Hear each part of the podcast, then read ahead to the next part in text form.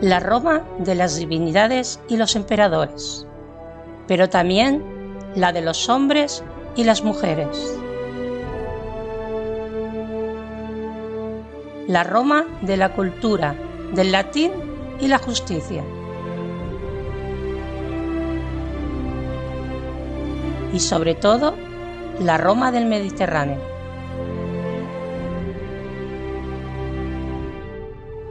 Bienvenidas, bienvenidos al Ignum en Roma.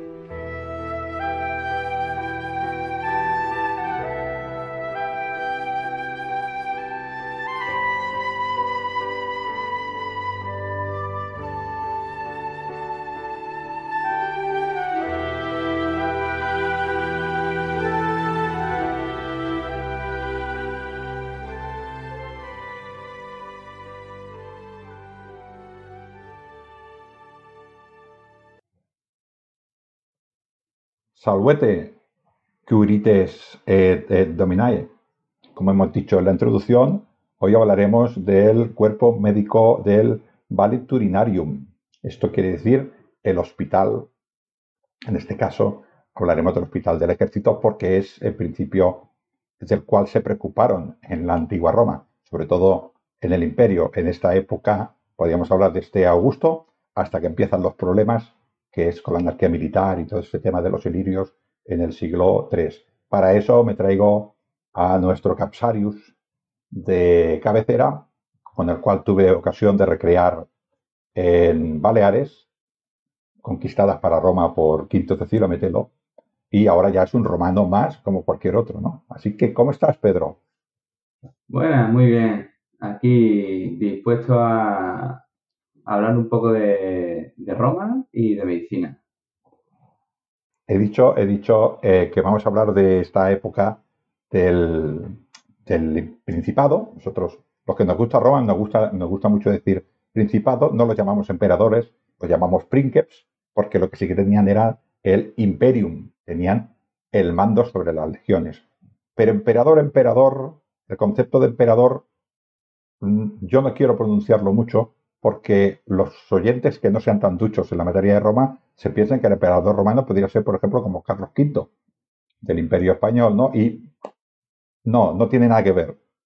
No, de hecho, es lo que, como bien dice, el, emperador era emperador porque tenía el poder militar. O sea, tenía el mando sobre el imperium, sobre las legiones y tenía la capacidad de, dirigir legiones. Y hacer pupar que se podía en contra él, que eso también, también tenía la tributicia potestas, que era el derecho a veto de todas las leyes del Senado que derivaba del tribuno de la plebe. O sea, era un hombre que tenía mucho poder, pero no podíamos pensar que sea un emperador eh, al uso, como podemos ver de estos de la Edad Media, ¿no? No, no tiene nada que ver. No, de hecho, el Roma era Roma y era el príncipe de Roma, era el primero de Roma, el señor de Roma, pero Carlos era el rey. O, por ejemplo, el emperador y eran los dominios del emperador, no no era el Estado, era el emperador. O sea, cambia completamente la, visión. Octaviano o Augusto o todos los nombres que le pusieron, al final se quedó con Augusto, se decía llamar el, primus inter pares, o sea, el mejor de entre los iguales. iguales.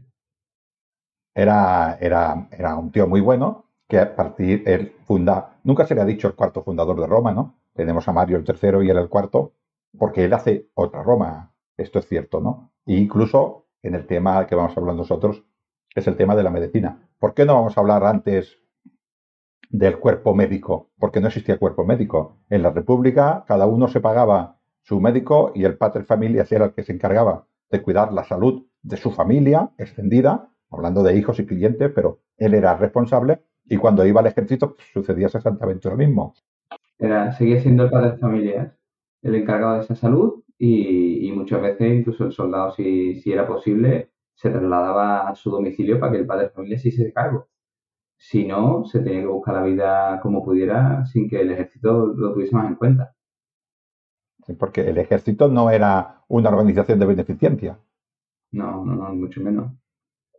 Sí que es verdad que, que Julio César ya deja entrever que eso es un, algo a tener muy en cuenta y da las primeras los primeros beneficios a los médicos en Roma, pero es con Augusto cuando se implanta y coge fuerza. Que voy a decir yo quizás un motivo que, que me viene ahora a la mente. Antes tenía soldados de levas y si se morían 100 venían 100. Ahora son soldados profesionales y si mueren 100 necesito 10 años para tener hombres tan expertos, ¿no? Esto vale mucho. Sí. Esa, esa capacidad de que tengan soldados veteranos, esas horas de entrenamiento no se podían desperdiciar por una pequeña herida. Salía a cuenta tenerlo bien sanos y fuertes y bien tratados para que ese soldado siguiese combatiendo y encima lo que conseguía era un soldado más veterano y encima agradecido. Y luego, otra cosa también muy importante para que veamos el animal político que era Augusto, ¿no? Esto en este caso no lo dice un hombre que escribió en el siglo, a finales del siglo IV, ¿no? Un tal Flavio Vegencio, ¿no? Que nos dice él mismo, en el libro 3, nos dice que el responsable, el responsable de la salud de los hombres es el comandante en jefe, el legado, porque el emperador, que es el que tiene las legiones, le cede, le cede, porque los legionarios son del emperador, le cede a ese hombre esos 5.000 hombres de esa legión. Él es el responsable de que tengan buena salud. Con lo cual, si tú me tienes el 30% de los hombres enfermos, es culpa tuya. Cuida de vigilarlos. Esto es un paso importante, porque claro, el legador que es, el primero que se preocupa. Sí, sí, sí, porque luego tiene que rendir cuenta ante el, emperador y el princeps. Quiere sus soldados, como la, la serie de Yo Claudio, ¿no?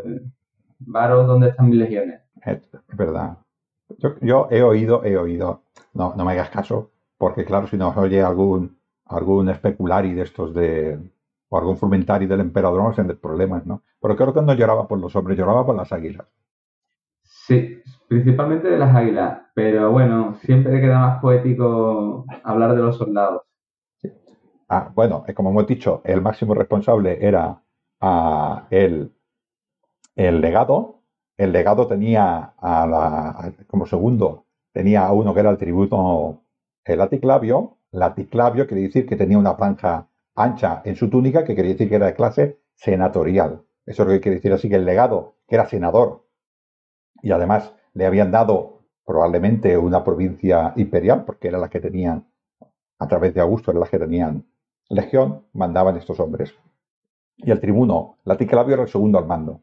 Pero estos hombres, sí que es verdad que tenía la responsabilidad, pero yo creo que el legado, el legado es cierto que decía, yo tengo la responsabilidad, pero le gusta delegar, mira qué bonito eso está, ¿no? Eh, este, ¿sabes? Decía, hazte cargo, y, había por ahí otro cargo, que era el praefecto Castrorum, que este era un militar ya de la clase ecuestre, eh, yo dijéramos que era, yo diría que este es el más militar de todos los militares del campamento, que era un militar chusquero, que se diría la gente que hacía la mili, y este era realmente, este era realmente el que se ocupaba de estas cosas. Sí, digamos que este es el, mando efectivo que, tiene el valetudinario. Mando militar efectivo. Sigue sin ser, estar relacionado con la salud y con el tratamiento, pero digamos que es eh, a quien le rinde cuenta el personal médico. Y él ya a su cuenta le tendría que rendir cuenta al, al laticlavio y al, y al legado. Pero todo el cuerpo médico le rendía cuentas a él. O sea, era quien se tenía, digamos, el título de, dirigente del Valle Sí, sí, él era el, el prefecto católico, volvemos a repetir, era un militar que tenía muchísima experiencia, eh, era un hombre que llevaba en el ejército toda su vida, eh, había tenido que ser centurión, había pasado por muchas cohortes, había pasado por primeros órdenes, los primeros órdenes son estos centuriones de la, de la primera cohorte. Eh, en los tiempos de Septimio Severo, estos centuriones pasaban por, por ejemplo, por el pretorio, pasaban por también por las cohortes urbanas, pasaban también por ser prefectos cohortis de legiones auxiliares y luego eran prefectos cartólogos. Estamos hablando de un hombre con muchísima experiencia militar, con muchísimas responsabilidades de intendencia y de logística y de llevar a los hombres a buen término. Este era el hombre que, como dices tú, que estaba aquí. Pero eh, lo has dicho era el que se encargaba del Valenturinarium. O sea, no tiene sentido lo que vamos a hablar si no hablamos que qué era el Valenturinarium. Lo sabemos, parte del ejército que estaba en el campamento, pero ¿qué era? Pues básicamente lo que hoy llamamos un hospital militar. y yo soy muy fan de, uno que te encanta. A mí por el tamaño que tiene y por la capacidad que, tuvo, y a ti, si no me he equivocado, por tu, tus libros, que es el de Novae, que es una maravilla dentro de su campamento, porque estamos hablando de, un edificio Mm, que albergaba en su máximo apogeo, que estamos hablando en la, época de Trajano, con su guerra dacia de 300 camas para enfermos. O sea, que si extrapolamos al número de enfermos, que podría ser el 10-15%, estamos hablando de un ejército bastante potente el que alberga este Castra para tener este tamaño de politoneario, que si no me he equivocado rondaba las 600 hectáreas, ¿no? Bueno, sí, sí. El, campamento, no lo sé exactamente, no me acuerdo ahora el número, el, campamento, el, el, hospital, solo el hospital tenía 6.000 metros cuadrados. Solo hospital. El campamento albergaba a 5.400 hombres y a una dotación como mínimo de 120 hombres de caballería, 120 jinetes, como mínimo. O sea que el campamento era un campamento eh, muy, muy grande, ¿no? Este hospital, eh, bueno, antes he hecho la introducción, he leído, como dices tú, he leído de mi libro Lignum, el, el hospital que describo es precisamente el Valentudinaria de Novae, que está siendo excavado por eh, la última, el último trabajo que leí yo era de la Universidad de Varsovia y es muy interesante por cómo explica de cómo era el hospital, ¿no? Pues tenía, pues intentaban que tuviera luz, que, que tuviera, pues que se le fueran, dijéramos, eh, que hubiera corriente de aire eh, para que se refrescaran las cosas, calefacción en invierno, intentar que fuera fresco en verano, eh, tenía una buena, una buena entrada probablemente para el triaje, para, que, para, para no dedicar cuando llegaban heridos, pues el que no tenía salvación, ya no hacía falta perder tiempo, ¿no? Entonces tenía unas salas, dijéramos, más, más tipo la sala de operaciones para, para también bullir los, los instrumentos que se utilizaban, cocinas, también había, por ejemplo, baños y letrinas que estaban al otro lado de donde se hacía, dijéramos, estas intervenciones, pasillos larguísimos, habitaciones con entradas, eh, habitaciones que daban a un patio interior, el patio porticado. Eh, o sea, estamos hablando de una, de una mm, infraestructura que tenía en cuenta muchas cosas. Diferenciaba los enfermos de los lesionados, las personas que tienen enfermedades infecciosas, aunque no tenían muy claro lo que eran de infección, pero sí que sabía que se pasaba de hombre a hombre y que una, si uno se le rompía un pie, un trauma, eso no se contagiaba. Y los tenían en diferentes sitios, con las puertas diferentes y todo. Sí, sí, y, y, una, cuando hablas de la ventilación me, recuerda cuando, que se ve la, cuando hacen una plan, un dibujo de la planta de, de como vemos que, que las habitaciones tienen una distribución doble con un vestíbulo intermedio eh, porque de esta manera se conseguía una, buena ventilación, pero no había corriente. Ah, con ese vestíbulo se, eliminaban las corrientes de aire del pasillo y conseguías aislar eh, esas habitaciones de las corrientes de aire evitando infecciones. Y, y procuraban que fuesen zonas luminosas y, espacios tranquilos. De hecho, se, solía colocar dentro del castra en, cerca de la vía principal, pero en las zonas más tranquilas posibles porque ya tenía en cuenta que el enfermo de ahí tenía que descansar y no podía estar cerca de, zonas de, entrenamiento o de, o de tiendas de, legionarios que hiciese mucho ruido. En el caso del de Novae está al lado de un almacén y muy cerca de la puerta norte, supongo que para tener eh, entrada rápida también de los, de los pacientes. ¿no? Eh, en la introducción lo he dicho, pero en las excavaciones arqueológicas también se han encontrado unos eh, pequeños templos a dioses sanadores. Mm. En este caso era Esculapio, su hija, ¿no? Eh, Higia. Sí, esto es algo que se ha visto en, todos los barrios que se han excavado, que, al menos a uno de los dos había un templo dedicado. Porque sí que es cierto que, por mucho que la, que la medicina tuviese alguna base científica o pseudocientífica en esa época de influencia griega, eh, si no había bendición de los dioses, no, la curación no era posible. Claro, el, eh, un tema que la medicina ahora entiende mucho, o no, sé muy bien cómo explicarlo, pero ah, cuando nosotros creemos o nosotros pensamos en una cosa en concreta, parece que la busquemos. Entonces, o, la veamos. ¿eh? El cerebro nos trata así. ¿eh? Esto es como, por ejemplo, eh, nos sucede, a mí me ha sucedido, no tiene que ver con la medicina, pero me ha sucedido. Cuando mi mujer quedó embarazada, yo estaba pensando en mi hijo y en mi mujer embarazada y veía embarazadas por todo el mundo, ¿no? Por todas partes. Entonces decía, me daba la sensación de que nada, todo el mundo quedase embarazada igual que mi mujer. No, no, es porque mi cerebro estaba... Lo, busca, es que está como más receptivo. Pensamiento positivo, acciones positivas, resultados positivos. Claro, ellos tienen allí a un Dios sanador que les va a dar esta tranquilidad de buscar ellos mismos la sanación, ¿no?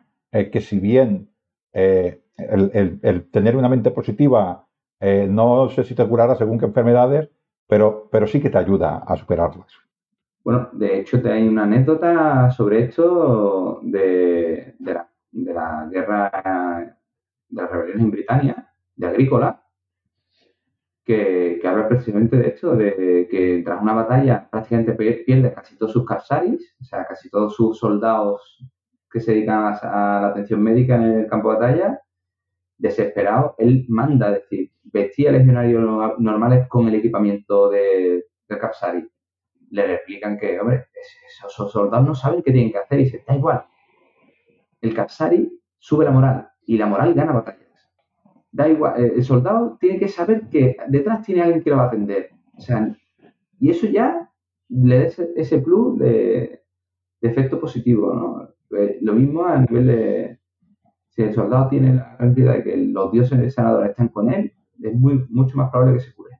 Bueno, estará, bueno, Agrícola también era, también era muy grande, ¿eh? Agrícola, pobre. Pobrecito, no acabó bien, pero eh, era muy, era muy grande también, ¿no? El soldado, si piensa que si le hacen un corte, si se va a desangrar, igual no mete la mano, y si se piensa que hay un capsaris que le va a cortar eso y va a sobrevivir, igual sí que pone la mano. Eso pues te da ímpetu o no te lo da. Pues bueno, esto era este factor eh, psicológico que tenían allí, ¿no? Entonces, pues eh, tenemos estos hospitales que creo que son muy avanzados. que para la época tienen conceptos eh, el concepto, por ejemplo, de hervir las herramientas cuando se utilizaban con un eh, enfermo, esto ellos quizás no lo sabían. Igual lo hacían por una sencilla cuestión de, de pietas, de, religiosa. Era un, realmente era una, una, bendición religiosa, o sea, era una invocación religiosa donde pedían ayuda a los dioses para que su, trabajo médico eh, fuese más efectivo.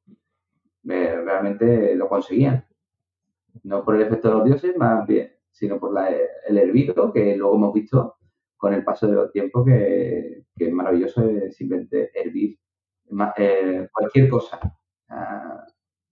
desde empezamos con la, con la leche y, hemos tenido prácticamente hirviéndolo todo porque sabemos que si hervimos algo eh, conseguimos limpiarlo. Muchos bichos, muchos bichos malos que dice que los romanos que no se veían, pero esto, estas enfermedades no, no visibles, pues se pueden evitar con esto. No, esto era sencillamente pues parte de las pietas y las salubritas, ¿no? Pues bueno, lo aplicaban eh, en este aspecto y esto salvaba muchas vidas, ¿no? Y luego, claro, probablemente en el aspecto, en los médicos romanos, eh, en el aspecto del trauma, en el, en el, aspecto de la enfermedad quizás no era tan fácil, pero en el aspecto del trauma, con todos los gladiadores que había y con todas las batallas que había, lo, que es el trauma, roturas, cortes y tal, eh, tendrían que ser muy avanzados porque lo vivían continuamente. Sí, sí, sí, además unas técnicas de, curación que leyendo el, libro de Celso, que, o sea, no si tiene claro que sea un médico, pero sí un recopilador de la ciencia médica de su época, del siglo I, eh, los tratados de traumatología y se ve una ciencia bastante avanzada para la época en la que estamos. Y estamos hablando del siglo I que fue progresando y, mejorando ese, esas técnicas por eso mismo, porque tenían este campo de práctica, por desgracia, con, los, ludus y, las grandes batallas y la gran cantidad de heridas que se producían. Tú, tú, que eres, tú Capsaris y ahora te voy a hacer... Esto es una especulación que vamos a hacer entre nosotros, ¿eh? que no será cierta, es una especulación. Eh, ¿Tú crees que un medicus o una persona que se quería dedicar a la medicina se enrolaría al ejército para aprender medicina de frontera? Muy probablemente.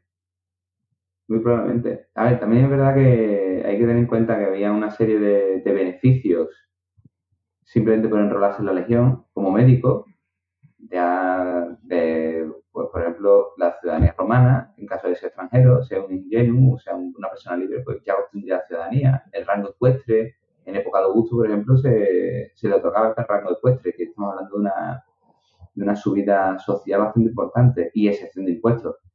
Si encima de eso le sumas la posibilidad de aprender y de practicar una medicina de, frontera, son muchos beneficios que seguramente harían que muchos médicos se alistasen simplemente por, por, todo ese, por todo el conjunto de beneficios y la formación. Bueno, de hecho, Galeno eh, estuvo trabajando durante mucho tiempo en el Ludus de su ciudad, eh, básicamente porque quería aprovechar el aprendizaje de anatomía pero esta era con, totalmente contrario a, los combates de, gladiadores y no le gustaba, simplemente era porque sabía que iba a, aprovechar para, aprender más. Creo que fue Pérgamo, ¿no? Mm. Pérgamo. Bueno, nos encontramos, eh, un poquitín la situación, nos encontramos que el Estado romano tiene hombres profesionales, hombres que están 20 años en el ejército, en los auxiliares están 25, hombres expertos que están muchas horas al día aprendiendo a matar, aprendiendo a gestionar la violencia, hacer la violencia eficaz, hombres valiosos, y estos hombres hay que conservarlos. Augusto empieza a buscar médicos en todas partes, a darles pues, privilegios para hacer todo un cuerpo médico. También salen estos valenturinaria, estos hospitales, en este caso estamos hablando de, un campamento estático, y eh, también le dice, al legado, al tribuno, al Clavio, perdón, Laticlavio, y al eh, prefecto Castorum, al prefecto de campamento, que una de sus máximas responsabilidades es tener a los hombres, a sus hombres, a los hombres del imperator, del emperador, preparados para la lucha. Y cuanto más mejor. Con lo cual tenemos que organizar cómo hacemos los valenturinarios, ¿no? Lo que ahora sería pues un cuerpo médico. Claro, ahora ya una vez que tenemos el edificio, tenemos la, habitación y sé quién trabaja en él. Lo primero que, queremos hablar dentro del, campamento es que no solo había personal médico de, los legionarios, sino que había un personal médico especializado de las bestias y el ganado. Entonces, el, encargado de, este, de esta parte de la salud dentro del campamento era el medici veterinari, que normalmente era un soldado que por, ya sea porque fuese ganadero en su vida civil o porque por conocimiento o por aprendizaje tuviese bastante conocimiento y era el encargado de, todo el del y de, las bestias y del ganado. Aparte de ser el responsable de repartir la carne entre los legionarios. O sea, tiene una responsabilidad bastante importante, porque estamos hablando de muchos soldados y tenía que llevar eh, un reparto de la carne adecuado. Perdón, un inciso, en este caso son dos incisos. ¿eh? a los animales, una legión estándar tenía aproximadamente 1.200 animales. Si estos animales no estaban preparados, la legión tampoco se podía poner en marcha. Así que la responsabilidad de este hombre es importante. Y lo de la carne, ah, para dárselo a los eh, legionarios, hoy en día pasa exactamente lo mismo. Son los veterinarios los que miran la calidad de la carne que consumimos en este caso todos los ciudadanos. O sea, que no está tan apartado a lo que sucede actualmente. Sí, sí, o sea, eh, la maravilla del, mundo romano a veces es lo, lo simil que es a, día de hoy. Pues bueno, este hombre no estaba solo, tenía, eh, incluso dentro de su, trabajo, tenía los, los mulos medici, que eran aquellos encargados de los equinos, específicamente del de los equinos, el medici Jumentari, que era el encargado de lo, del ganado propiamente dicho, de, del campamento. Y pues, a ver, sabemos que existen este, estos personajes, o sea, estos, estos, estos trabajos, eh, porque tenemos a De Publio Tarantere Paternus en su De Re Militari, que nos habla de que, de que estas personas eran inmunes o sea, estaban exentos de ciertas cargas del campamento, porque se dedicaban a esta función.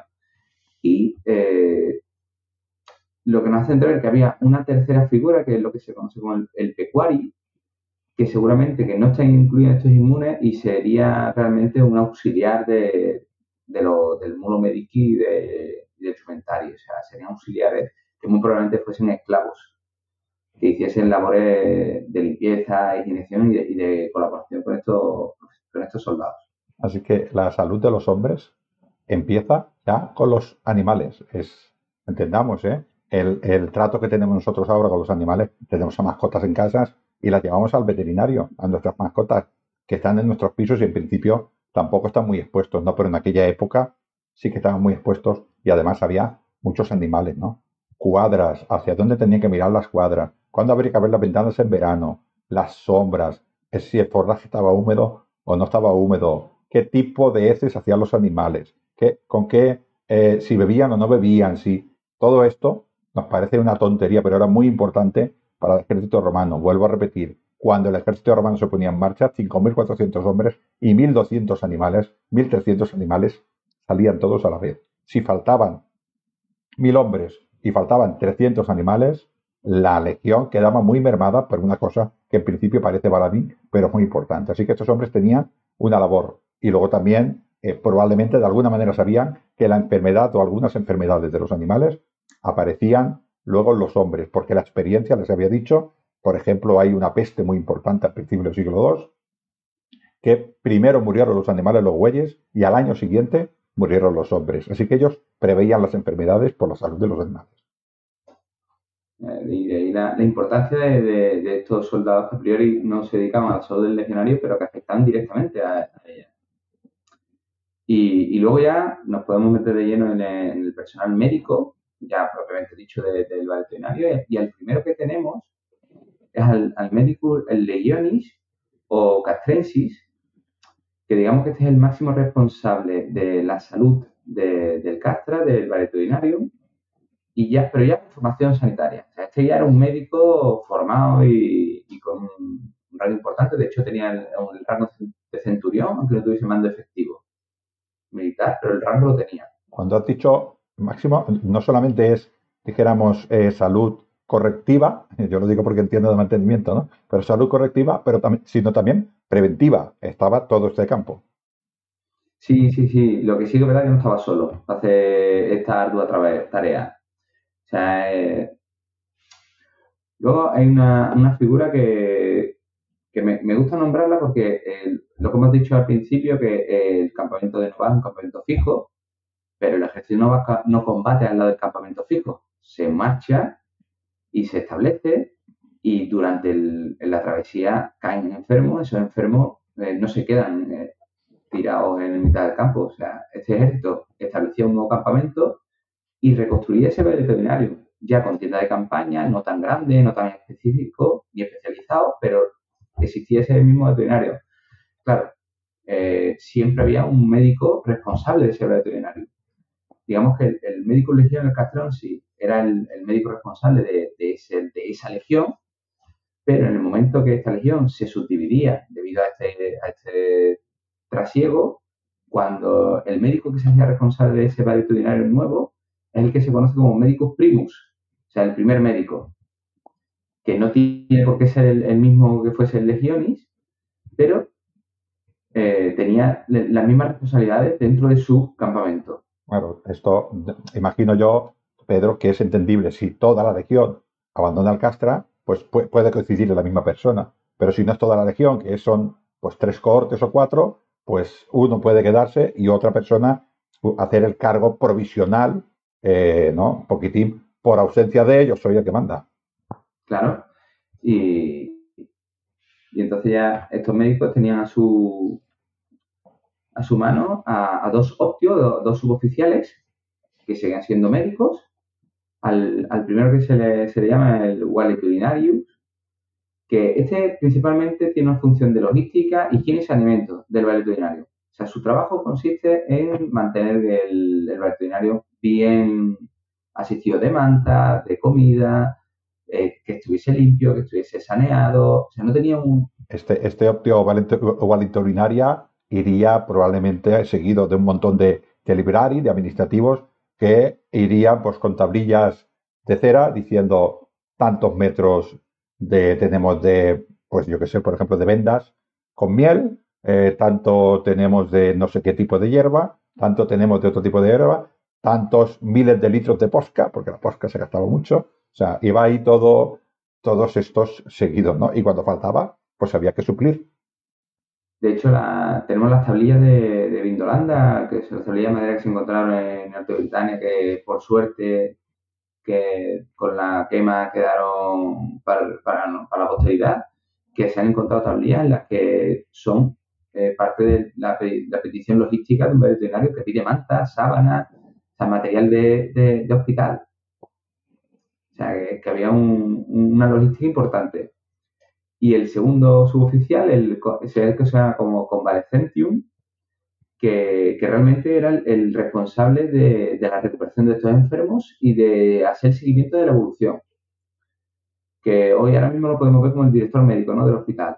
O sea, eh, es el jefe, no es el que atiende, pero es el que controla que, que todos los médicos estén haciendo su trabajo como toca. O sea, tenemos este, este médico legionino, el pobre no estaba solo por suerte. Ah, ahora mismo hemos visto solo gestores. O sea, la, especificidad del cuerpo médico es importante. ahora mismo hemos visto tres médicos y se dedican a la gestión, solo. Ahora ya eh, llegamos a los asistenciales, que lo, lo, que le llamamos hoy, que son los que realmente ven los enfermos. Y aquí incluso tenemos eh, diferentes tipos de médicos con una función de trabajo bastante, diferente, bastante diferenciados porque tenemos al, al clínicus, que este digamos que es el, médico del día a día, el que está en el veterinario, el que ve al enfermo, el que sigue su seguimiento día a día dentro del, hospital. Y, tenía, este tiene un, séquito bastante importante de, personal médico, porque lo primero que tendría son, que se llaman submedici, que son ayudantes médicos, este, este, para, que nos hagamos una idea, es que el que cuando estás ingresado en un hospital moderno, el que te visita directamente. Cada día. Vale. Y el que lleva tu seguimiento diario. Pues él iba con, un ayudante, que no era un médico, es el submedici. Luego tenía dos figuras más que son bastante importantes para la, para la época y que dejan, hacen ver lo importante que, la importancia que tenían los, los secutores medici, que eran estudiantes de medicina que estaban en prácticas. O sea, era un aprendiz de eh, ese médico que iba eh, con, él y iba aprendiendo cómo tenía que hacer su trabajo. Y luego, eh, el disquente Capsasiorum, que era un legionario que estudiaba medicina por promoción interna. Que esto más adelante veremos que tenemos registro epigráfico de que existía una formación dentro de, la lección. Podríamos decir que es eh, una persona que está en prácticas y el otro es un aprendiz, que son dos cosas, eh, dos cosas diferentes. No es lo mismo una persona que está estudiando, para que nos entendamos, segundo de medicina, que una persona que está haciendo tercer año de MIR. No, ninguno de los dos es médico, pero... Pero eh, la gran diferencia que hay entre, entre ambos es que uno era una persona que estudia medicina y el otro era un legionario. O sea, un soldado que estudiaba medicina. Y luego veremos que hay otro tipo de médicos que la importancia de que fuesen soldados era bastante, bastante porque son los que iban a estar en el campo de batalla. Entonces, qué mejor que tener un soldado que subiese medicina para, para aprender y para atenderlo. Claro, claro, era estos, estos que estaban en primera línea de batalla, un médico de origen, vamos a entendernos, griego, con muchos conocimientos médicos, no estaba capacitado para estar allí. Pues, entonces ya ellos solventaron cómo, con el legionario y le enseñaban medicina al soldado. y este era el séquito que iba con, el médico clínico, que eh, veremos que el resto de especialistas que, de los que vamos a hablar adelante, muy probablemente no podemos descartar que este séquito fuese igual, que hubiese personal que estuviese aprendiendo de otros, otros especialistas. Eh, bueno, sí. en Roma funcionaba eh, lo que se llama eh, maestro-discípulo. Maestro-discípulo, o sea que no había una sala universitaria donde iban 300 personas, no era maestro, discípulo. Entonces era muy normal que un médico con un cierto prestigio tuviera sus discípulos, incluso tuviera sus aspirantes a discípulo. Entonces hay unas ciertas, pues bueno, gente que decía, yo estoy esperando a ver si el discípulo, A ver si me toca. a ver si me toca, a ver si me toca, ¿no? Con esta, porque luego cuando yo me presentaba a un sitio, yo decía, yo he aprendido de Galeno de Pérgamo. Oh, tú tienes un nivel, tú tienes un nivel. Yo he aprendido de, no sé, ahora me invento el nombre, de Silano de Baétulo. No sé quién es, ni lo conozco. Con lo cual, conmigo no. Es importante entender que, eh, pero en en los médicos iba así, pero en todos los rangos del ejército iba igual. O sea, cada vez que iba un oficial, cada vez que iba un Olivarius, detrás iba un disquente, iba un aprendiz que estaba aprendiendo el oficio. Mm, Sí, sí, sí, y, es muy importante. Pues dentro de este veterinario, porque primero quiero hablar del, del personal médico de, de dentro de- del hospital, o saldremos fuera. Luego, aparte de este personal, tenemos a lo que se llaman con los militares Akensi, ¿no? Que realmente eran cuidadores legionarios que se dedicaban al cuidado de los enfermos, que digamos que eran un pseudo enfermero del hospital. Y luego tenemos dos que se- sabemos que son asistentes sanitarios, pero tampoco tenemos certeza absoluta de cuál era su trabajo, que eran los Eplicari y el Marsi.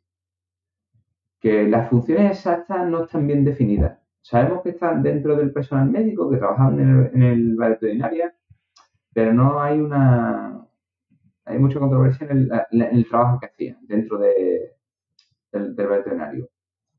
es normal que haya estos problemas. Primero porque, porque no escribía mucha gente fuera de esto, ¿no?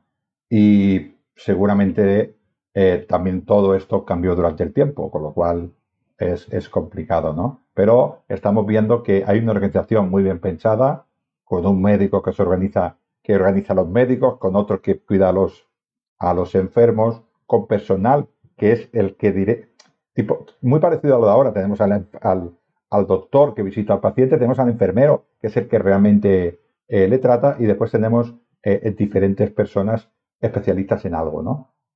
Bueno, eh, parece una organización muy bien pensada. Sí, sí, sí, muy, muy, muy bien pensada y muy organizada. Y, claro, ahora ya hemos llegado a estos médicos, el médico clínico que digamos que está en el día a día, pero claro, eh, no todos los enfermos tienen los mismos problemas. Eh, y estamos hablando de legionarios que entran en combate y no solo estaban enfermos, tenían lesiones. Entonces ahora tenemos que entrar eh, en que no me sirve solo el clínicus, solo, solo no me sirve ese tipo de médico. La legión, pues, se contrataron médicos quirúrgicos, quirúr- quirúrgicos, que realmente eran cirujanos, que eran los que realmente hacían la- las intervenciones quirúrgicas, tanto de traumatología o, o un problema, mm, un inciso contuso, ¿no? De un, de un corte o una lesión que haya pasado durante el entrenamiento.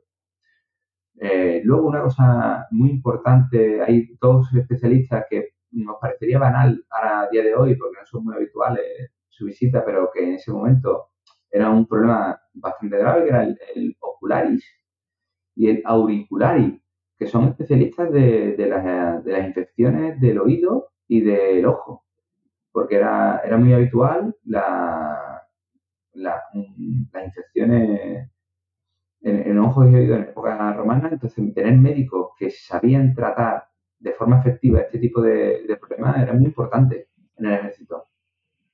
Porque incapacitaba a un soldado esa, pues, o la, visión, el oído e incluso el equilibrio si, si perforaba, llegaba a perforar el tímpano, o sea, tener un legionario que no era capaz de mantenerse en pie. O sea, la importancia que, que tenía.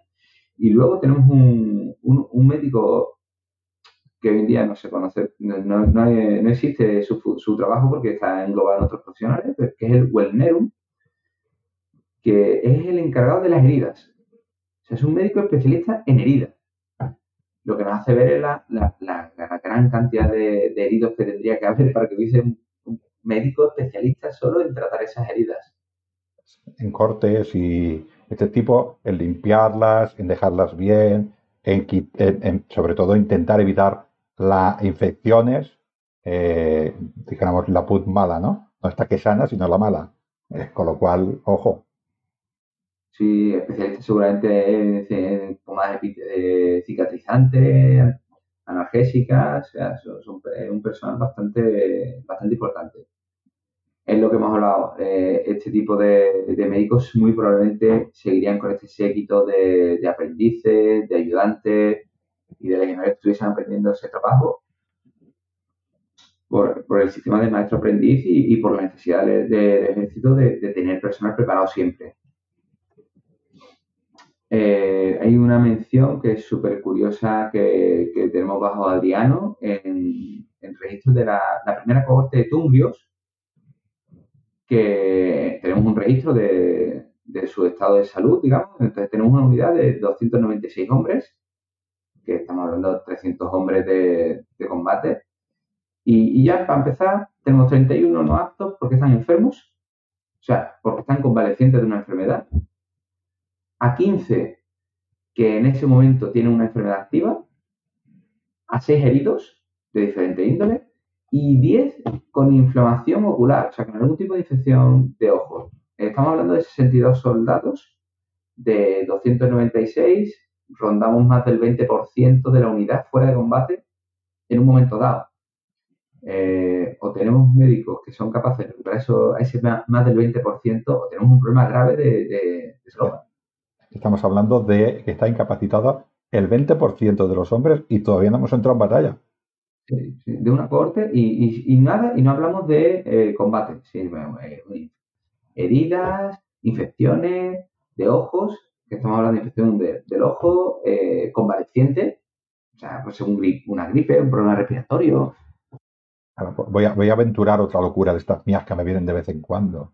Quizás moría más gente de enfermedad que no en las batallas.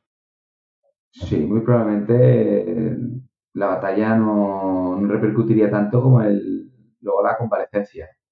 O tanto como morir, igual hacía que los hombres cayeran en baja, ¿no? Porque un hombre que perdía un ojo ya no podía ir a batalla y quedaba o perdía un oído, ¿no? Con lo cual o perdía una mano por amputación, este también era una baja del ejército, aunque no muriera, ¿no? Pero yo creo que esto provocaría más baja y más en un mundo en el que los antibióticos no existen como tal y cuando hay que salvar la vida de una persona, la amputación era igual el único remedio, pues claro, esto salva la vida, pero impide a la persona para seguir en el ejército, ¿no? Así que la función de estos hombres era básica. Sí, sí, sí, porque esa doble función de no, no solo que no muriese, sino que fuese útil y, y sirviese para el combate, que realmente era lo que le importaba al legado, aparte de que, que siguiese activo para el combate. Bueno, esto hemos visto el, el pero claro, vamos a entrar en batalla, nos vamos a desplazar y vamos a ver otro tipo de personal que tiene otro tipo de formación para esto. Y la primera figura que, vemos es que es el médico eh, cohortis. O sea, cada cohorte tenía un médico asignado que se preocupaba de su cohorte. Si la cohorte está entera, tenemos en movimiento a un médico para cada 480 hombres. Es una borrada esto, ¿eh? Sí, sí, o sea, soy médico con mucho trabajo. Potencial. Luego tenemos dos figuras que eh, son trascendentales en, eh, la evolución de la medicina en el ejército romano, que es el milites medici, que es un médico, pero es un legionario. O sea, es un legionario con formación médica potente, que seguramente este es el que estaría justo en la retaguardia esperando que le trajesen los primeros enfermos para atenderlos y prepararlos para desplazarlos. Digamos que es el que estaría en las tiendas, de retaguardia. Eh, y luego el Capsarius, que ya hemos hablado en otra ocasión, que estos realmente son soldados con conocimientos sanitarios, no, tan, no médicos avanzados, pero sí suficientes para salvar la vida y hacer esos primeros auxilios. Y es el que estaría en primera línea. Pues sería intervención rápida, porque yo me imagino, ya lo hablamos en otro programa, ¿no? Pero el problema más grande que había en ese momento era desangrarse. Esto era lo que se lleva la vida. Así que este hombre lo primero que tenía que hacer era intentar taponar. Eso le daba tiempo y luego ya este tiempo que le daba además al, a este soldado, pues ya estos médicos, este que tenemos aquí, otros que hablaremos, pues ya podían intervenir sobre él. Pero si te desangras en pocos minutos o en un minuto te desangras, si no te tapas la herida, si te tapas la herida, ya te alargan la vida y otro, otra persona, pues bueno, puede actuar sobre ti. Sí, porque ya solventarían si fuese un corte de una arteria o una vena que ya que conocían los vasos estos médicos ya se encargarían de suturarlo y de, solventar ese problema. Pero si alguien no portaba esa hemorragia de primera, como bien dice, en pocos minutos moriría. Es el trabajo del Capsarius, que dejan de ser soldados con un conocimiento sanitario avanzado. Eh, una cosa que, no podemos desdeñar es que esto, este personal médico que está de campaña, digamos, es muy probable que cuando el, ejército estuviese acampado, tuviesen unas funciones asistenciales o de ayudantía eh, dentro del veterinario. No podemos olvidar que tenemos personal formado con conocimientos médicos que seguramente harían otro tipo de funciones, pero digamos que sus principales trabajos era dedicarse a este, a la campaña y al combate. Y, luego eh, tenemos por epidografía el conocimiento de, un rango que queda un poco así en el aire porque no, tenemos claro eh, dónde colocarlo, digamos, que es el, medicus ordinarius, que eh, era como, a grosso modo, era, era un médico promocionado.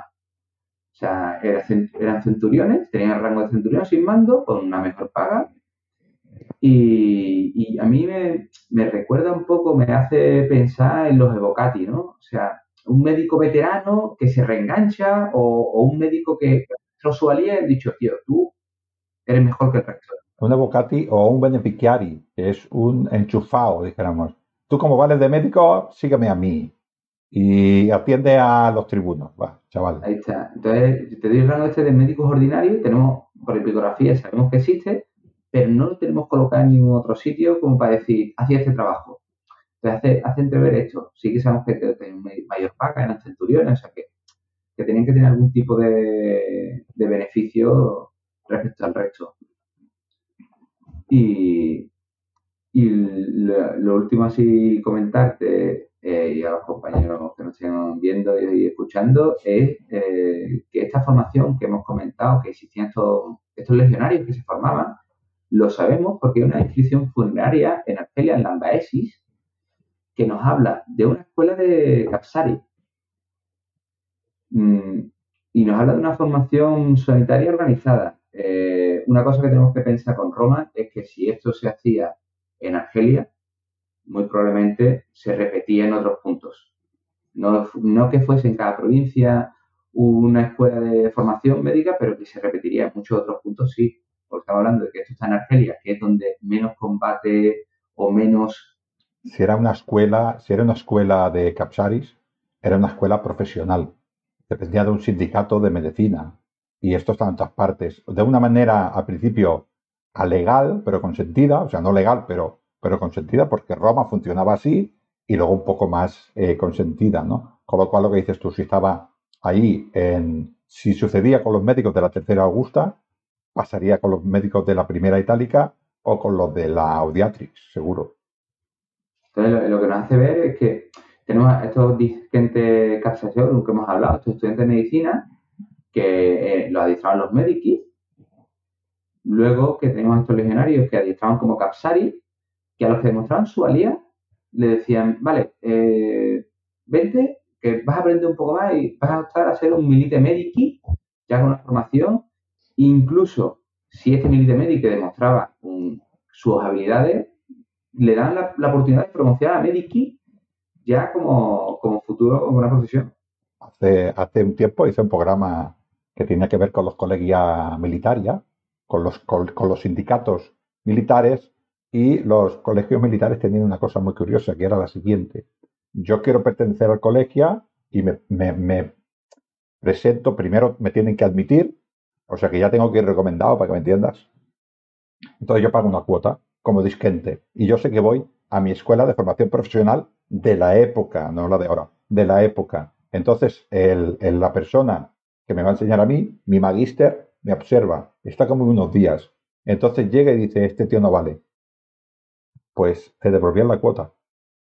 Así que así te devolvían la cuota, tú decías, a, a ver, chaval, como legionario no sé si vales. Pero como sanitario, no, a otro lado. O sea que no, no, es una cosa hecha por casualidad, es una cosa muy reglada que todo el mundo sabía cómo funcionaba. Sí, y, lo que nos, digamos, esto realmente lo que nos hace ver es que la formación médica dentro de la legión estaba organizada. O sea, no, no estamos hablando de, de, una sanidad así a salto de mata, de cómo vamos pudiendo. No, no, no. La tenemos bien organizada y bien jerarquizada, aunque sea legal, pero todo el mundo sabe cómo funciona y, sabemos cómo podemos conseguir tener legionarios que sepan de medicina para poder atender a, la tropa. O sea que nos hace ver, y es lo que hemos hablado, o sea, si pasaba por la tercera Augusta en Argelia, la Ambaesis, muy probablemente pasaría, en, lo más probable, en las zonas de, no en la de frontera, pero justo la de atrás, que están más tranquilas. Muy probablemente. Y, luego tenemos eh, un, último, un último grupo ¿no? de personal sanitario, no llega a ser sanitarios al uso porque eh, están un poco que son los que se dedican a, a, ¿no? a la farmacia, que es el, el que realmente es un especialista en ungüentos, pero no tampoco tenemos claro si eran especialistas en aplicar ungüentos, eran especialistas en elaborar ungüentos, en conservarlos también, porque sí que es cierto que sabemos que muchos médicos eran eh, muy celosos de sus recetas y les gustaba preparar las suyas propias. Entonces, claro, tenemos este, este personal dentro del veterinario que mm, no queda claro si es que se dedicaban a aplicarlo o tenían más que ver con la preparación y conservación. Pero sabemos que existían y que están relacionados con, los ungüentos.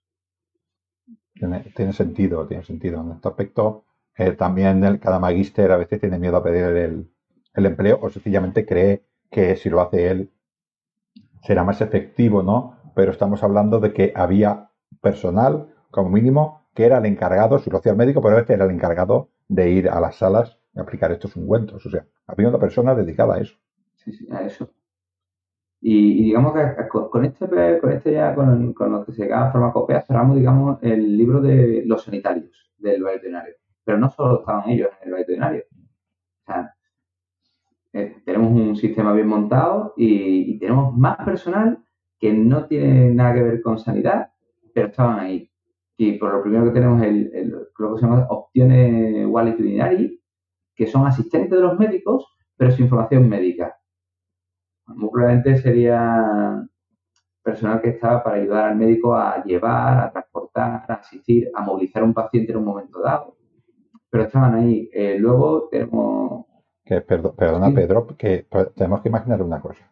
Estamos hablando de un cirujano que tiene que hacer una intervención a una persona con, que, con nada parecido a una anestesia. Había algo para el dolor, había algo para dejarte drogado, para que nos entendamos, pero anestesia no. Ah, yo le tengo que abrir a una persona pues con un bisturí o un escarperlo, una 10 centímetros de algo. Esa persona, el dolor no le va a dejar quedarse quieto. Saber inmovilizar a una persona para que yo pueda hacer una intervención, dijéramos, eh, curiosa, recta, para que sane bien, es importantísimo. O sea, que estas personas inmovilizaban y sabían cómo se inmovilizaba y dependiendo de la zona donde se fuera a intervenir el cliente, había, el paciente en este caso, eh, pues eh, habría unas técnicas o otras. Claro, porque... parece tontería, pero es muy importante. hay que saber inmovilizar a un paciente para no lesionarlo. La primera también, sí. O sea, no solo es inmovilizarlo, sino inmovilizarlo para que no se lesione. Eso, eh, dentro del ámbito sanitario, eh, existe una bromilla que se, eso se llama anestesia enzimática. Enzimática, claro. Le pones encima, claro. Muy buena esta. Pero bueno, luego tenemos un, nombre que se repite porque realmente eh, es un poco genérico el nombre, que es el Capsarius que es personal de la lavandería, y, el disquente Casasorum como estudiante o, personal o aprendiz del personal de lavandería que se dedicaba a la higiene y limpieza de, esta ropa que era tan importante. O sea, el, punto de, lo trascendente, ¿no? Que llegaban a ser esto, que había personal específico para lavar esa ropa y que tenía aprendices. Estamos viendo la complejidad o la importancia que llegaba a tener. Luego un, librarius, que esto habría como un ejército que iban detrás de todos los médicos apuntando, eh, registrando qué falta, qué no falta, qué tiene, qué no tiene, Ya te digo yo, ya te digo yo, eh, Pedro, que en los campamentos lo bueno no lo sé, pero todo lo malo llegaba al legado. Y había un montón de gente allí eh, vigilándose uno a lo otro. Tomando notitas. Y, y luego tenemos al último eslabón de la cadena en Roma siempre, que es inapelable e imprescindible e insustituible, que es el Servi, el ejército de esclavos que hacían todo este tipo de trabajos tan preciosos y bonitos que todo romano no quería ver. Pero que es imprescindible. Pero, ¿qué, sería de Roma sin, sin los esclavos? ¿Qué Yo sería de en- Roma? Claro, yo en, en algunos programas, hablando un poquitín de, de lo que considera la sociedad digna o no digno importante, ¿no? He hecho ejemplo en este caso de la sanidad, ¿no? Pero podría ir a cualquier otro sitio, ¿no? Pero hablo de la sanidad porque la gente lo entiende muy bien. La sanidad tenemos un quirófano y tenemos un hombre que opera corazón abierto a una persona allí. Entonces, eh, cuando hace un trasplante de cuatro órganos, sale por la tele y dice, qué pedazo de operación ha hecho este hombre en el hospital del Clinic de Barcelona. Y para mí, evidentemente, es un éxito. Pero alrededor de ese hombre, que era un hombre, había 40 o 50 personas que estaban dándole cualquier cosa o Sin vigilando. fotos, sin nombre. Sí, sin fotos, sin nombre. Y cuando esas 40 personas se fueron, el servicio de limpieza del hospital dejó el quirófano preparado para que otro hombre pudiera salir por la tele con otras 40 personas. El servicio de limpieza. Sin el servicio de limpieza, el quirófano no puede operar a nadie más y el hospital cierra en dos días. Y no se hablan de ellos, ¿no? Pues esto pasa con los service en Roma. Eh, son básicos. Sí, hay un- una pequeña anecdotilla o, digamos, curiosidad sobre, sobre una discusión de los órganos del cuerpo, sobre su importancia en el cuerpo, ¿no? Y el corazón, como dicen, sin mí, la sangre no bombea y los pulmones. Pues es que si no soy yo, tú no tienes oxígeno que bombea, o sea, ¿no? ¿De qué está el cerebro? Pero a ver, si no os movéis y yo no lo mando, y los músculos, a ver, si yo no estoy aquí, nadie se mueve. Los huesos, pues, ustedes estaréis por el suelo si no estuvierais con nosotros. Y el, el ano dice, no, no, el importante soy yo. Todo empezando a descojonarse, pues está ahí al final de un tubo que no sirve. Él dijo, vale, cerró la boca y el paciente se murió. Ahí está. Ahí está. Todos somos eh, necesarios. Sí, sí, sí, es una cadena que desde el primero al último. Y yo por eso me gusta siempre remarcarlo, que es la importancia que tuvieron el gran número de esclavos que, que hubo en Roma para que Roma fuese lo que fue y llegase a lo que llegó. Además, son esclavos especializados en esto. Sí, sí, sí, formados.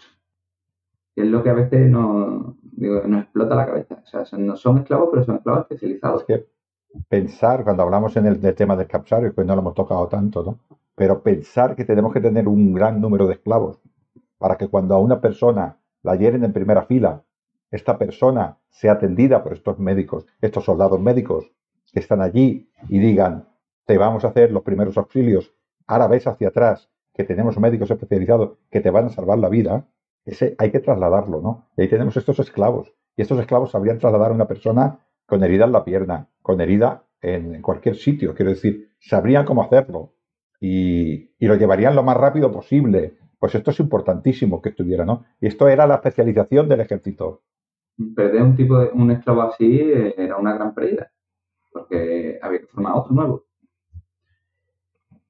Y ya ahora tengo un último personaje, un último Es espectacular, ¿eh? Es espectacular.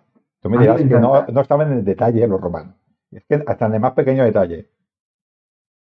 A mí me encanta, pues, primero, porque como enfermero de, de profesión y cuidador, al fin y al cabo, o sea, este, este, este, este tipo de, función, obligación o, servicio dentro del ejército me encanta, que es el contubernal.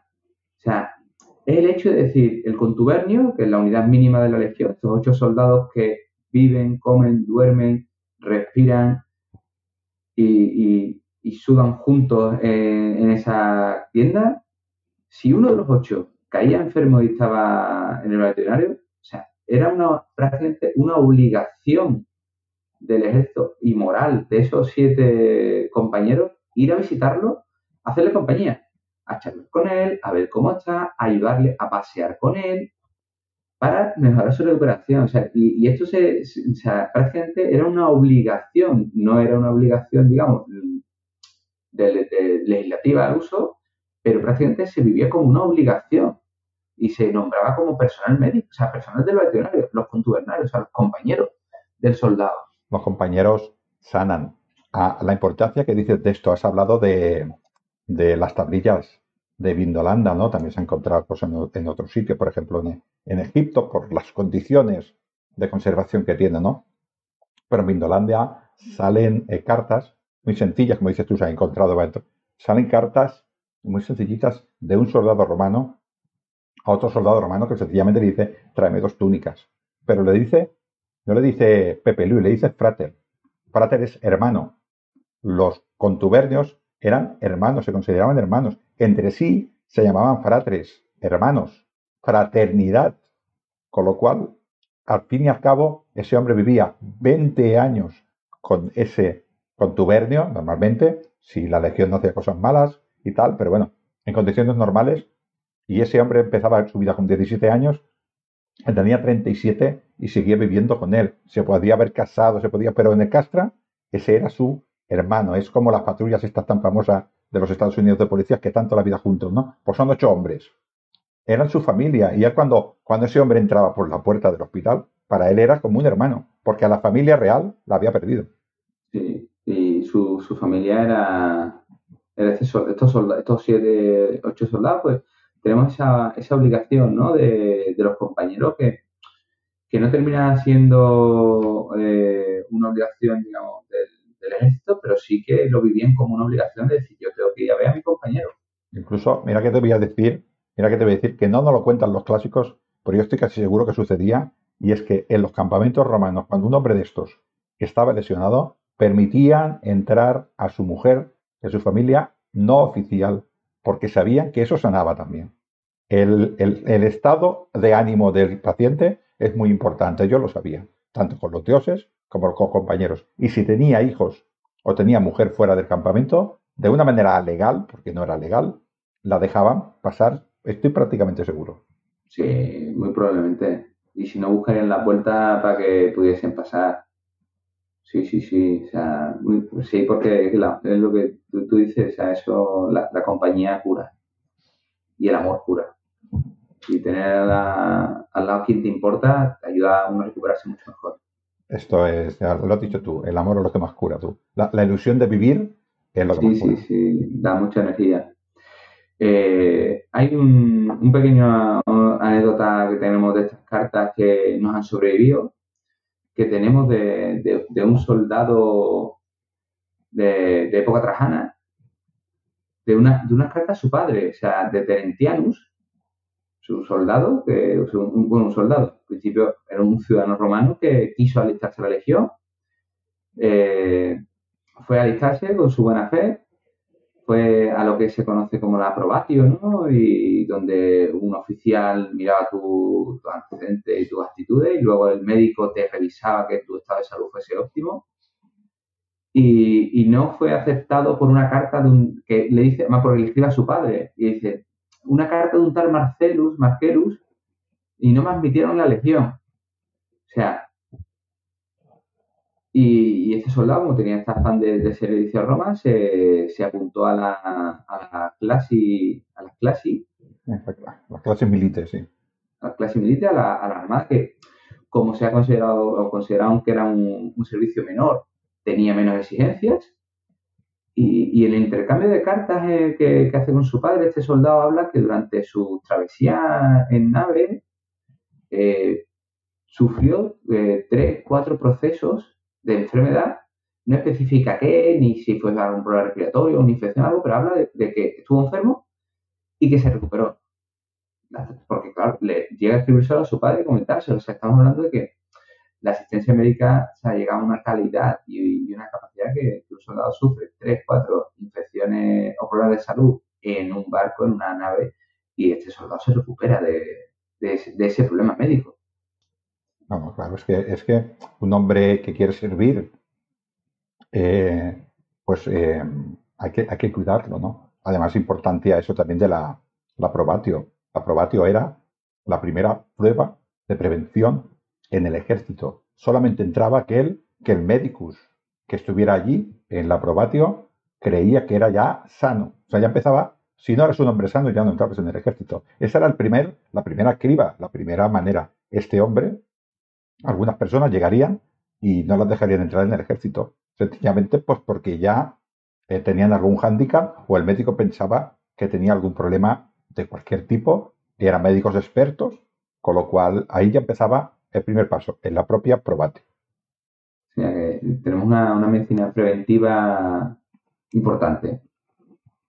Pues eh, es complejo, ¿no? Esto, quiero decir, eh, desde, desde, desde mi punto de vista, desde fuera, pero yo entiendo mucho, o intento estudiar mucho Roma, eh, es una sociedad que está muy articulada, que se toma las cosas muy en serio, eh, sobre todo en el ejército, que es lo que en esta época eh, sostiene Roma. Todo, cualquier cosa que sucede es muy importante y cualquier cosa hay gente que intenta solucionar. Entonces tenemos a, los mandos, a los máximos mandos, tenemos a un médico que controla a los médicos, tenemos a, personas que controlan la intendencia de los hospitales, tenemos a personas que se encargan de adecentar el edificio, tenemos a personas que se encargan de atender al cliente, al, paciente, pero desde el punto de vista médico. Luego tenemos protoenfermeros, por decirlo de esta manera. De todos estos médicos tenemos algunas especialidades, como has dicho tú en esa en esta tribu germana eh, había 10 hombres que tenían problemas en la vista, lo cual quiere, quiere decir que es una cosa eh, muy común. Pues ya tenemos un especialista en, en la vista. Las enfermedades de entonces no son las de ahora, con lo cual las especialidades son diferentes, ¿no? Pues evidentemente teníamos que tener trauma, porque era, era lo más importante, eh, y también tenemos pues ojos, eh, orejas, bueno, todo aquello que te entra una infección, una infección de oreja te mata, o sea, si no te curan bien, eso está muy cerca. Con lo cual, esto era muy, muy eh, cuidado, ¿no? Y después también tenemos temas como eso de el aire, que las personas pudieran salir al patio interior a que les diera el sol, que tuvieran una persona que les acompañaba. Todo esto no era casualidad, era estudiado para la salud, prevención y evidentemente salud de los hombres, ¿no? Es un, o sea, es un sistema totalmente articulado que le funcionó muy bien. Bueno, de hecho el edificio en sí, eh, prácticamente hasta las, las instalaciones más modernas actuales, no variaba mucho en, en, su edificación y donde mayor lo podemos ver es en los claustros eclesiásticos que en muchos, en muchos sitios, sea, aparte de ser un claustro eclesiástico, se dedicaban a la, atención de los enfermos y, la, morfología del edificio es muy parecida al Valetudinarium de cualquier castro romano. Eso implica habitaciones, un patio interior porticado, buena, buena luz, eh, pues, una corriente de aire, luminosidad, o sea que incluso la leprosería moderna, más de la época medieval y demás, guardaban este tipo de, estructura. Y estos avanzaron a, los tiempos. ¿eh? Mm, eh, supongo que tantas culturas que visitaban es, lo de siempre, ¿no? Yo visito tantas culturas, tengo tanta medicina de frontera, que esto a la fuerza me enriquece. Esto me enriquece y me da soluciones a problemas que una cultura que solamente eh, se relaciona con otra, pues tiene menos oportunidades de aprender, sencillamente por el número de interacciones, ¿eh? que tampoco es por otra cosa, ¿no? Yo, la, verdad que como amante de, todo lo que es la, cultura romana o la historia de Roma, lo que siempre me pareció como principal o la mayor ventaja que tuvo Roma, indiscutiblemente, a mi gusto, fue la capacidad que tuvo de, de asimilar lo bueno de las civilizaciones y, pueblos que conoció y, de adaptarlo a su mundo. Eso se llama interpretatio. O sea, yo creo que eso es lo mejor que tuvo Roma. Esto piensa que nos lo dice ya el mito Dionisio del Carnaso y Tito Livio, ya nos hablan de que desde los orígenes, desde los orígenes, Roma permitía que otros pueblos se hicieran romanos. Esto quiere decir que permitía diferentes formas de ver la vida y la interpretaba a la manera que más le interesaba. Pero era la manera de ver la vida sabina, la manera de ver la vida eh, latina, la manera de ver la vida etrusca, la manera de ver la vida umba, la manera de ver la vida sadmita, la manera, y todas estas iban haciéndose poco a poco, y esto evidentemente enriquece. Y lo que ellos veían que era efectivo, esto se aplicaba. Los copiaban y, hacían una producción en masa de, eso, y fue, como mencionó, la, la, la Gladius Hispaniensis, en armamento, la medicina griega, porque la hicieron romana. De hecho, hoy por hoy es tan, está tan asimilada que no sabemos diferenciar exactamente qué aportó Roma a la medicina a partir de, esa unión con la medicina griega. O sea, no, tenemos claro eh, qué, qué, evolucionó con Roma. O sea, ¿es medicina romana, griego o greco-romana? Desde mitad del siglo II, Grecia y Roma son lo mismo. Mm. Antes de Cristo hablo, ¿eh? Son lo mismo. Sí, sí, sí. Eh... eh podemos decir Grecia como, como la Helade, como una zona geográfica, pero está bajo la influencia de Roma. Con lo cual, en el siglo eh, galeno, ¿qué era? Nació allí, pero ¿qué era? Sí, había siempre que decir, no, el médico griego, médico romano, de, territorio griego, sí, pero romano. Ahora voy a, voy a hacer un poco polémica, ¿no?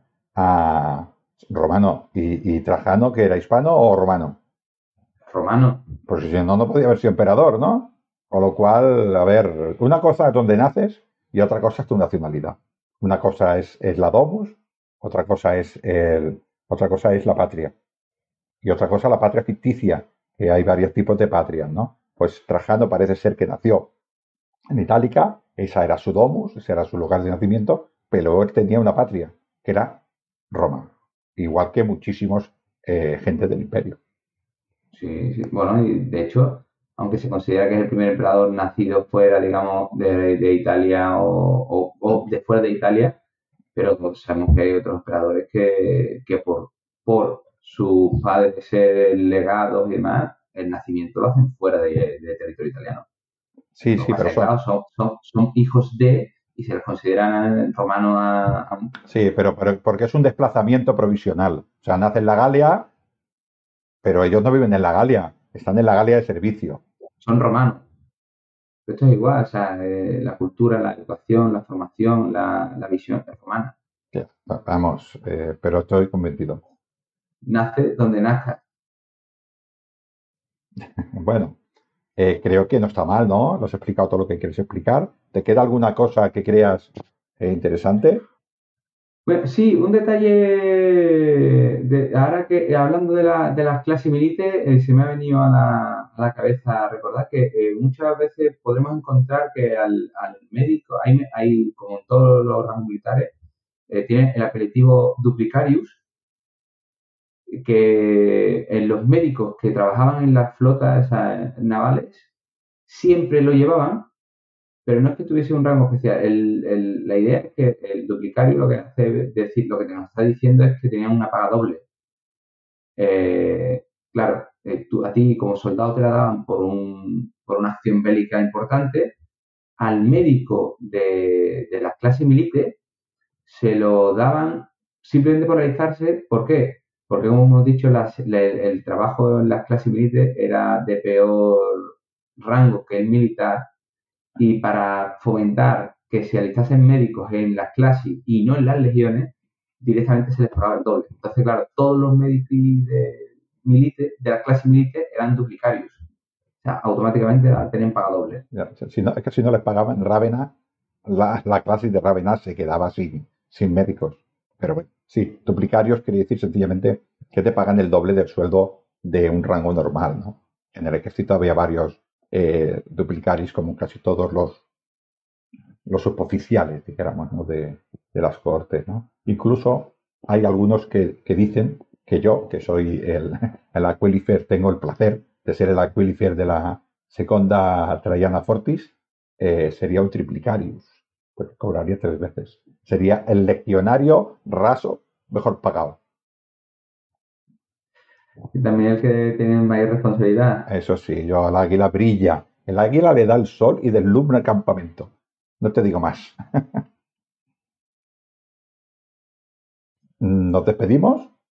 Sí, yo creo que sí, que hemos hablado largo y tendido, hemos, hemos abierto el abanico de, de todo el personal médico que podemos tener y tener en cuenta que esto es la, el máximo apogeo que, se considera que llega en época trajana aproximadamente de desarrollo, que luego se mantiene en el tiempo, algunos, a algún par de cientos de años más, pero digamos que desde que Augusto lo implanta hasta Trajano en la, época se considera que, este cuerpo médico se va ampliando hasta que este llega a este, este punto de máximo apogeo y, desarrollo.